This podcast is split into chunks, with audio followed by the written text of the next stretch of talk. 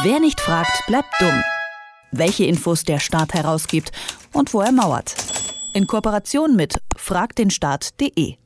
An einem Ort in Ostdeutschland sind definitiv blühende Landschaften entstanden, und zwar wortwörtlich. Aus den ehemaligen Tagebaugebieten in der Lausitz und in Mitteldeutschland rund um Leipzig sind heute oft Badeseen geworden, die Anwohner und Touristen anlocken. Nach der Wende hat der Bund für diese Aufgabe ein Unternehmen gegründet, die Lausitzer und Mitteldeutsche Bergbauverwaltungsgesellschaft oder kurz LMBV. Die LMBV sollte den ganzen Strukturwandel in der Region managen und der Staat hat über diese Gesellschaft seither mehr als 10 Milliarden Euro investiert. Eigentlich sollten die Bürger auch wissen, wie viel Geld die LMBV für was ausgegeben hat, aber die weigert sich, diese Informationen rauszugeben. Deswegen will Frag den Staat die LMBV jetzt verklagen, damit alle Tätigkeiten des Milliardenunternehmens der Öffentlichkeit zugänglich sind.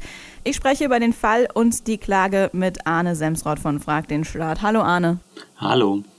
Ihr schreibt auf eurer Webseite, dass vor allem Umweltinformationen wie bei der LMBV oft vom Staat nicht herausgegeben werden. Warum will der Staat gerade diese Informationen unter Verschluss halten? Hier geht es bei der LMBV tatsächlich um eine sehr grundsätzliche Frage, nämlich ob die LMBV überhaupt Informationen herausgeben muss. Ähm, und allein da weigert sie sich schon. Das heißt, es geht gar nicht nur um diese eine Anfrage und die eine Klage, die wir haben, sondern es geht ganz grundsätzlich darum, muss ein ja, letztlich milliardenschweres Unternehmen, das im Staatsbesitz ist, äh, Informationen herausgeben. Und da sagen wir ganz klar, ja, auf jeden Fall. Es gibt nämlich das Umweltinformationsgesetz und danach sind Unternehmen, wenn sie in staatlicher Hand sind, dazu verpflichtet, zu Umweltthemen Auskunft zu geben. Wie seid ihr auf die LMBV gekommen? Gab es da irgendwelche Beschwerden oder Ungereimtheiten, wie das Unternehmen mit dem Staatsgeld umgegangen ist?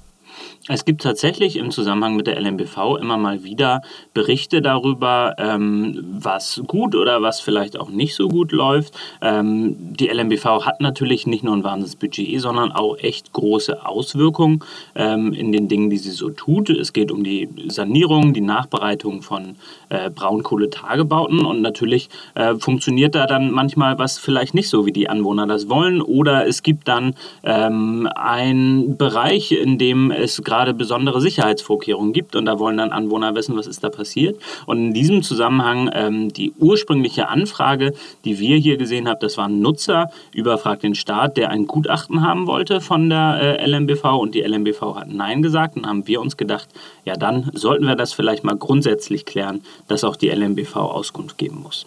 Also ihr wollt nicht nur dieses eine Gutachten haben, sondern im Prinzip, ihr wollt alles wissen, was so die LMBV in den letzten Jahren gemacht hat. Es geht letztlich darum, dass ähm, der LMBV genauso wie anderen Staatsunternehmen klar wird, dass sie, ähm, wenn sie in staatlicher Hand sind, auch eine besondere Verantwortung haben gegenüber dem Staat äh, und gegenüber der Öffentlichkeit. Und das bedeutet eben auch, darüber Auskunft zu geben, was man so tut. Und äh, jetzt einfach zu sagen, ja, wir sind ja privat, äh, wir müssen da überhaupt nichts machen, das ist auf jeden Fall der falsche Weg. Viele ehemalige Bergbaugebiete, die wurden ja schon äh, renaturiert und äh, sind oft in Badeseen umgewandelt worden. Ist die LMBV äh, auch heute noch aktiv? Ja, ähm, die gibt es seit 1994, inzwischen komplett in äh, der Hand des Bundes.